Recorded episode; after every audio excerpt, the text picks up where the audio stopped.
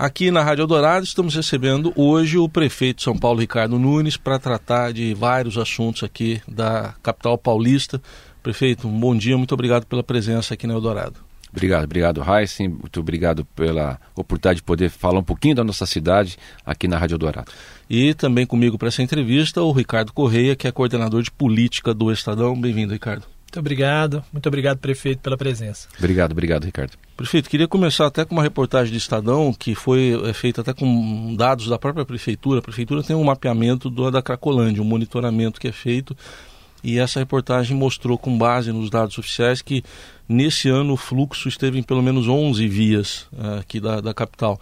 Ele até diminuiu no, no, nesse período de julho a setembro em relação ao primeiro semestre em número de usuários. A própria prefeitura forneceu esses números, mas comerciantes, moradores ainda têm muito medo e tem um problema ali social também a ser resolvido e de saúde pública. Como é que o senhor vê a Cracolândia neste momento, um problema que persiste na cidade já há 30 anos?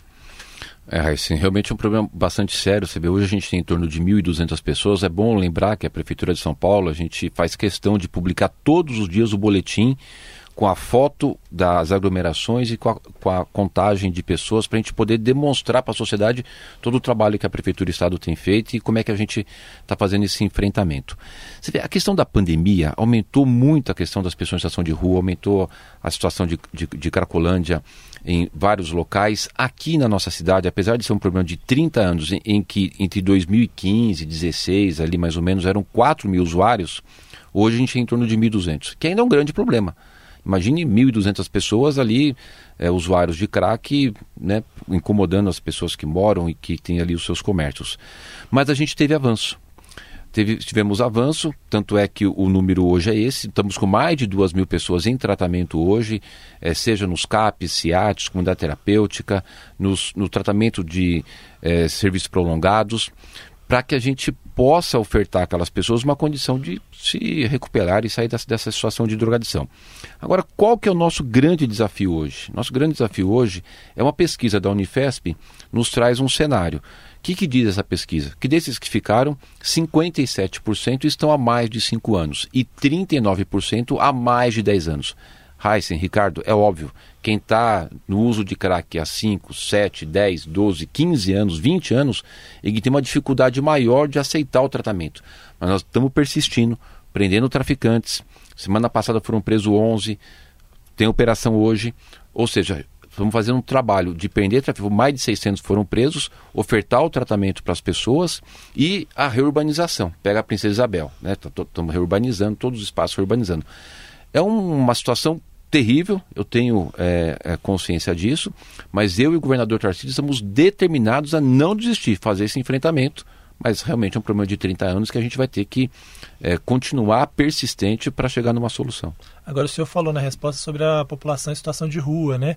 É, durante a pandemia, sobretudo, houve esse, esse aumento muito grande, né? Pesquisas mais recentes mostram e estimam em até 50 mil pessoas, né?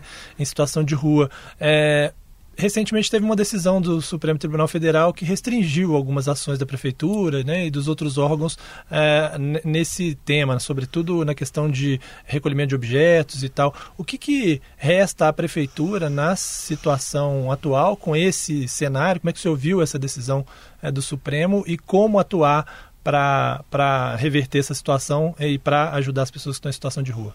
Ricardo, eu vi essa decisão do Supremo como uma decisão equivocada, que a gente respeita, né? a decisão judicial tem que ser respeitada, mas não posso deixar de, como prefeito, quem vive o dia a dia dessa problemática, e não só eu, eu estivemos lá no, no, no, STF, junto com o ministro Alexandre de Moraes, eu, prefeito do Rio, prefeito de Belo Horizonte, prefeito de Campinas, prefeito de é, várias, várias cidades, colocando para o ministro a nossa preocupação do equívoco daquela decisão. Eu daqui a pouco posso é, relatar um pouco mais sobre isso. Mas deixa eu fazer aqui uma, uma ponderação sobre os dados que você deu, de 50 mil, que é o dado que às vezes as pessoas extraem do CAD único. O CAD uhum. único ele é autodeclaratório e acumulativo. O que, que a gente se baseia num dado científico de uma instituição especializada em fazer é, o censo que nós contratamos e nos trouxe um dado, inclusive georreferenciado das pessoas, que é de 31.880 pessoas. No ano passado, esse dado eu divulguei em janeiro de 2022. Né? A gente fez durante 2021, divulgamos em janeiro de 22, 31.880 pessoas. inclusive com todo o perfil, idoso, com criança, é, trans, tem cachorro, né? Todo, todo o perfil para a gente poder fazer as ações de políticas públicas. O que, que é, a gente precisa também ter em mente nessa, nessa questão? No ano passado, o Observatório da Ciência Social nos traz um dado muito importante. 10.744 pessoas em situação de rua saíram da situação de rua. Hoje a gente tem mais de 25 mil é, leitos, vagas para as pessoas em situação de rua. Então, teoricamente, se a gente pegasse aquele dado, a gente já teria resolvido o problema. Uhum. Mas qual que é o, o problema que a cidade enfrenta? A gente recebe gente todos os dias.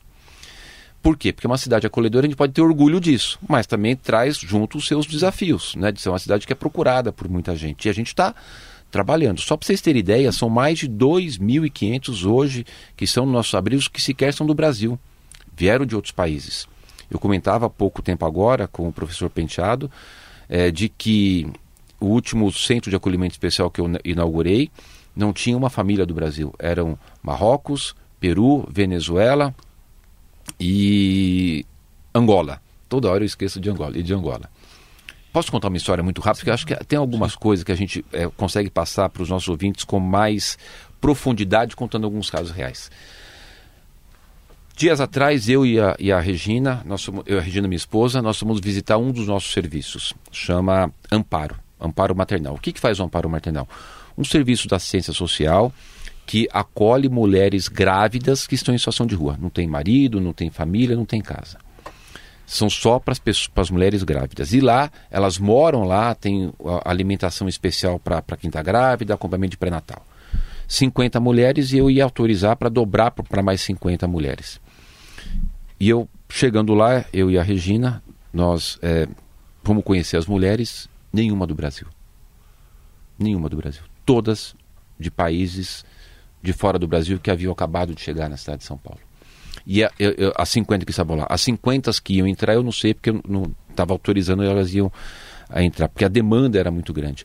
Mas a gente pode ter esse orgulho, Ricardo, é, Heiss, de poder ser a cidade acolhedora. Mas a, a, a quem está nos escutando vai compreender que o desafio é muito grande, que também é uma cidade que, por, ter o, por dar o acolhimento, né, é, é, vai ter sempre essa demanda. Só então, antes do próximo assunto, a defasagem então diminuiu pelos números que a prefeitura tem de vagas lá no, nos abrigos? Ela, Sim. Ela estava em 10 mil mais ou menos, agora está em 5, é isso? Em de quatro? vagas que nós temos? Nós temos hoje mais de 25 mil vagas ah. é, entre os centros de acolhimento especial, abrigos, as vilas reencontro. Inaugurei a terceira vila reencontro, que são as vilas com as casinhas de 18 metros quadrados para família com crianças. É, as repúblicas, recâmbio. No ano passado nós fornecemos 1.950 passagens para as pessoas que nos pediram para voltar para o seu estado e município. A prefeitura forneceu gratuitamente 1.950 passagens. Eu queria saber do zoneamento, prefeito. A gente acompanhou o envio do projeto da prefeitura para a Câmara, acabou de ser enviado agora no começo do mês de outubro. É meio que ali uma dosimetria do que é o plano diretor. O plano diretor é o dar os paradigmas, tudo, é o e agora vem a, a dosimetria. É, tem havido crítica por parte de urbanistas em relação à, à, verticalização da cidade, que só compreenderia eixos próximos aí, metrô, trem, corredores de ônibus e não bairros mais distantes. É, enfim, como o senhor vê esse zoneamento hoje? Ele pode sofrer ajustes, certamente vereadores vão ali fazer emendas, né? Uhum. Mas como senhor vê essas críticas também, é, em relação a outros pontos da cidade? O sim, a gente toda a crítica a gente recebe porque muitas das críticas que a gente recebe você tem a oportunidade de fazer uma comparação e corrigir muitas coisas. Mas também tem muitas críticas que acabam vindo de pessoas que têm pouco conhecimento do contexto geral da cidade. Alguém criticar que nós estamos incentivando as construções nos eixos, e o que são os eixos? É onde o plano diretor é, colocou como as áreas onde tem transporte coletivo. Tem linha de ônibus, tem é, metrô, tem CPTM. É lógico que eu preciso incentivar a construção ali, porque as pessoas morarem perto do transporte, né, e, portanto, consequentemente, perto do local de trabalho tem algumas questões que às vezes as pessoas não conseguem entender do âmbito da visão geral da cidade. Proteção ambiental. Se eu não tiver uma verticalização, se eu não incentivar a construção nos eixos, eu vou continuar mantendo a pressão para é, habitações nas áreas de proteção, na Zona Norte, na Zona Sul, o que tem acontecido e aconteceu muito, né? áreas de, de de mananciais que foram ocupadas e a gente cria um problema na cidade. Nós temos um déficit habitacional de mais de 400 mil unidades. Como é que você pega uma situação de um déficit habitacional gigantesco, uma situação de diminuir a pressão para a habitação nessas áreas de proteção, sem é, incentivar a habitação vertical e a habitação nos eixos? Não, essa conta não fecharia. Então, às vezes, algumas pessoas falam vendo só o eixo, vendo só um bairro. A pessoa mora no bairro X, quer ver só ali o bairro dela como se fosse possível isso. O bairro dela não é uma ilha, está dentro do contexto da cidade, como a cidade também não é uma ilha, está dentro do contexto de uma região metropolitana. Então, eu tenho muita tranquilidade e queria poder passar aqui para os ouvintes da Eldorado de que os nossos técnicos, de que as pessoas que estão nos ouvindo, pode ter certeza que os técnicos da Secretaria de Urbanismo são muito profissionais, que todo, todo o trabalho foi feito com muito estudo, com muita dedicação e dentro do contexto da realidade da cidade, visando um conjunto maior de ações. Agora, prefeito, aproveitando esse tema, né, a gente falando um pouco sobre o deslocamento das pessoas, mobilidade sempre foi um, um desafio né, nas, nas, grandes metrópoles no mundo inteiro. É, um, um, estudo recente agora do Instituto Cidades Sustentáveis com o IPEC mostrou que o tempo de deslocamento das pessoas chegou ao mesmo nível pré-pandemia, né? Está ali mais ou menos no, no, mesmo nível, em torno de duas horas e meia em média, né? É, isso, obviamente, porque dentro da pandemia e depois da pandemia houve um processo de home office também e tal. Como é que a prefeitura atua para tentar evitar que esse, que esse tempo de deslocamento continue aumentando e que esse problema é, volte a ser ainda mais problemático para o futuro? Então, Ricardo, a sua pergunta tem muito a ver com a pergunta do Raíssa, né? Você vê essa questão de a gente poder incentivar a, a moradia nos eixos, onde as pessoas possam diminuir o seu tempo de locomoção, é fundamental. É, a cidade cresceu de uma forma desorganizada, não houve um planejamento, uma cidade que são de 12 milhões de habitantes. Nós estamos com 4,6 bilhões é, de investimento na questão de mobilidade. Por exemplo, fazer o BRT Radial Leste, o BRT Aricanduva, melhorar os corredores de ônibus, corredor Interlagos, fazer a, a readequação, reformulação, corredor Amador Bueno, corredor Imirim, é, corredor Itapsirica, é, o corredor Itaquera, que eu devo inaugurar até o final do ano, Itaquera Líder, é, novos terminais de ônibus, dei já início da obra da requalificação do terminal Itaquera, enfim, um conjunto de ações e também um trabalho conjunto aí com o governo do estado, porque o que vai melhorar a questão da mobilidade na cidade é o transporte sobre trilhos, principalmente o subterrâneo, que é onde tem espaço para crescer. Hoje a cidade de São Paulo tem 103 quilômetros de metrô na cidade e tem 34 é, quilômetros em obras. Então a gente vai ter uma melhora da qualidade quando concluir essas obras é, do metrô que o Tarcísio tem buscado acelerar bastante. Então a gente tinha em 2019, para vocês terem uma ideia, 9 milhões de passageiros por dia no transporte coletivo. Hoje caiu para 7. Eu estou fazendo uma, um esforço bastante grande né, para a gente poder incentivar o uso do transporte coletivo, diminuir é, desincentivar o transporte individual, como por exemplo, eu estou com a tarifa do ônibus congelada há três anos consecutivos, 4,40. Para quê? Para que a gente é, faça como política pública essa questão da mobilidade incentivando o uso do transporte coletivo. Essa pesquisa até mostra um aumento do uso do transporte coletivo em relação a, ao período pré-pandemia. Tem mais gente de fato usando o transporte é, público, né? Mas isso não, não, não, solucionou tem, Ricardo, essa não questão. Tem. É, é, não, eu, eu te dando durante uns... esse, esse período específico, né? não um período bem anterior à, à pandemia. Ah, tá. É, o, o que a gente tem assim? 2019, uhum. 9 milhões de passageiros dia. Hoje, 2023, 7 milhões de passageiros dia. Então, é, as pessoas acabaram com a questão dos aplicativos, uma série de outras questões, passando a utilizar mais o transporte. A gente está assim, num, trabalhando bastante para dentro da possibilidade de melhorar a questão é, da, da, logística e de mobilidade da cidade com essas obras que eu, que eu te falei, é, fazendo as ações necessárias para incentivar as pessoas a usarem mais o transporte coletivo e assim poder amenizar a questão do setor, além dessas questões da revisão do, do plano diretor, da lei do zonamento, incentivando que o, o, emprego seja no local que as pessoas moram, que as pessoas morem próximo do emprego, né? É uma política pública bem mais ampla, Raíssa e Ricardo. Estamos recebendo aqui na Eldorado o prefeito Ricardo Nunes, aproveitando esse gancho aqui do, do Ricardo Correia também é, na questão da tarifa. Eu, é, essa redução de 9 para 7 milhões que o senhor está citando aqui é, inviabiliza aquele estudo que chegou a ser cogitado da tarifa zero? Afim, a gente quer saber até que fim levou esse estudo. Raíssa, é uma coisa complexa. O é, que, que acontece? Deixa eu tentar aqui, no pouco tempo, fazer um resumo para as pessoas terem uma compreensão é, do processo. Pegar os dados do ano passado em números redondos. O sistema custou 10 bilhões de reais pagar o diesel, funcionário, concessionária, né? 10 bi custou o sistema. Nós tivemos 5 bilhões de arrecadação, tarifa que pagaram. Desses 5 bilhões de arrecadação de tarifa, 2,8 bi foram do pagamento do Vale Transporte. O empregador pagou para o seu funcionário no Vale Transporte. O que, que aconteceu com a diferença? Os outros 5 bi a prefeitura colocou como subsídio. Sim. Senão a tarifa ia próximo quase de 10 reais. É, e dentro desse, desse, desse, contexto, essa questão do estudo, eu preciso, e seria importante fazer o transporte é, gratuito, mas sem fazer aventura. Tirar dinheiro é, da saúde da educação para colocar no transporte. A gente já põe 5 bi, né? Isso representa 6% da nossa receita corrente líquida. Eu tenho 60% da receita corrente líquida já gasto com o pessoal. Né? Então, é, a, a gente tem que ter responsabilidade. Esses estudos estão acontecendo porque eu preciso achar uma alternativa para que é, esses 5 bilhões, pelo menos, que a gente recebe de tarifa, eu tenha uma receita para é, colocar no lugar. A prefeitura até conseguiria colocando os outros 5 bi, mas esses 5 bi que a gente abriria a mão da receita, eu preciso ter uma forma de, de, de recompor. E o que, que, pode ser? Esses 2,8 bi, o empregador, em vez de dar o vale transporte, ele recolhe para o Fundo Municipal de Transporte. É, a gente pode pegar é, uma situação, por exemplo, do CID, que a pessoa já paga e ser transferido para o Fundo Municipal de Transporte. A gente pode trabalhar com a questão de publicidade em ônibus. É amplo, porque nós estamos falando de bilhões de reais. Então é algo complexo e que não pode ter erro. Uma vez você é, dá um benefício, é quase que impossível você voltar atrás. Então, é uma situação que você não pode errar. E não pode ser um discurso só de é, querer fazer sem ter ali na ponta do lápis a responsabilidade fiscal. E que a gente preza muito, né? Fazer uma gestão Sim. com responsabilidade então, fiscal. Não foi abandonado. Não foi abandonado. Nós estamos trabalhando, estudando, levantando.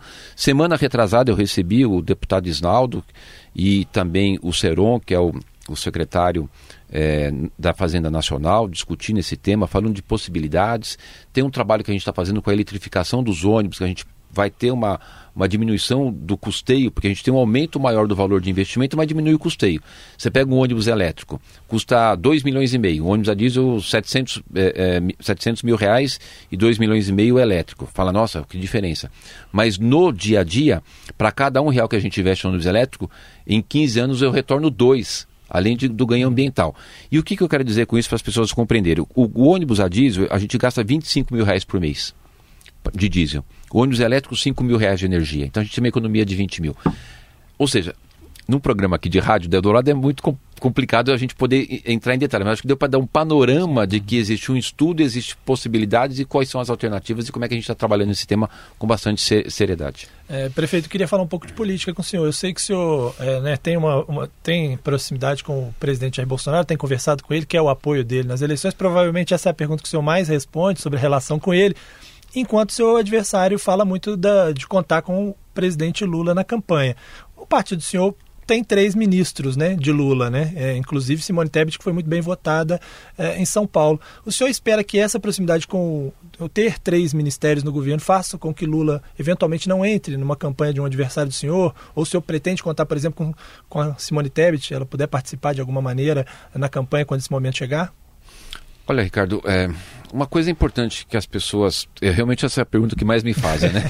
Eleição é no ano que vem, é. mas é que mais me fazem. Uma coisa muito importante a gente colocar. Eu sou o prefeito e se a população é, entender que é importante continuar o que a gente está fazendo, eu continuarei sendo prefeito. O prefeito será eu, né? não, não será é, Simone, não será o presidente Bolsonaro, não será o presidente Lula. Como se for um outro é, candidato eleito, será ele, não será né, ninguém.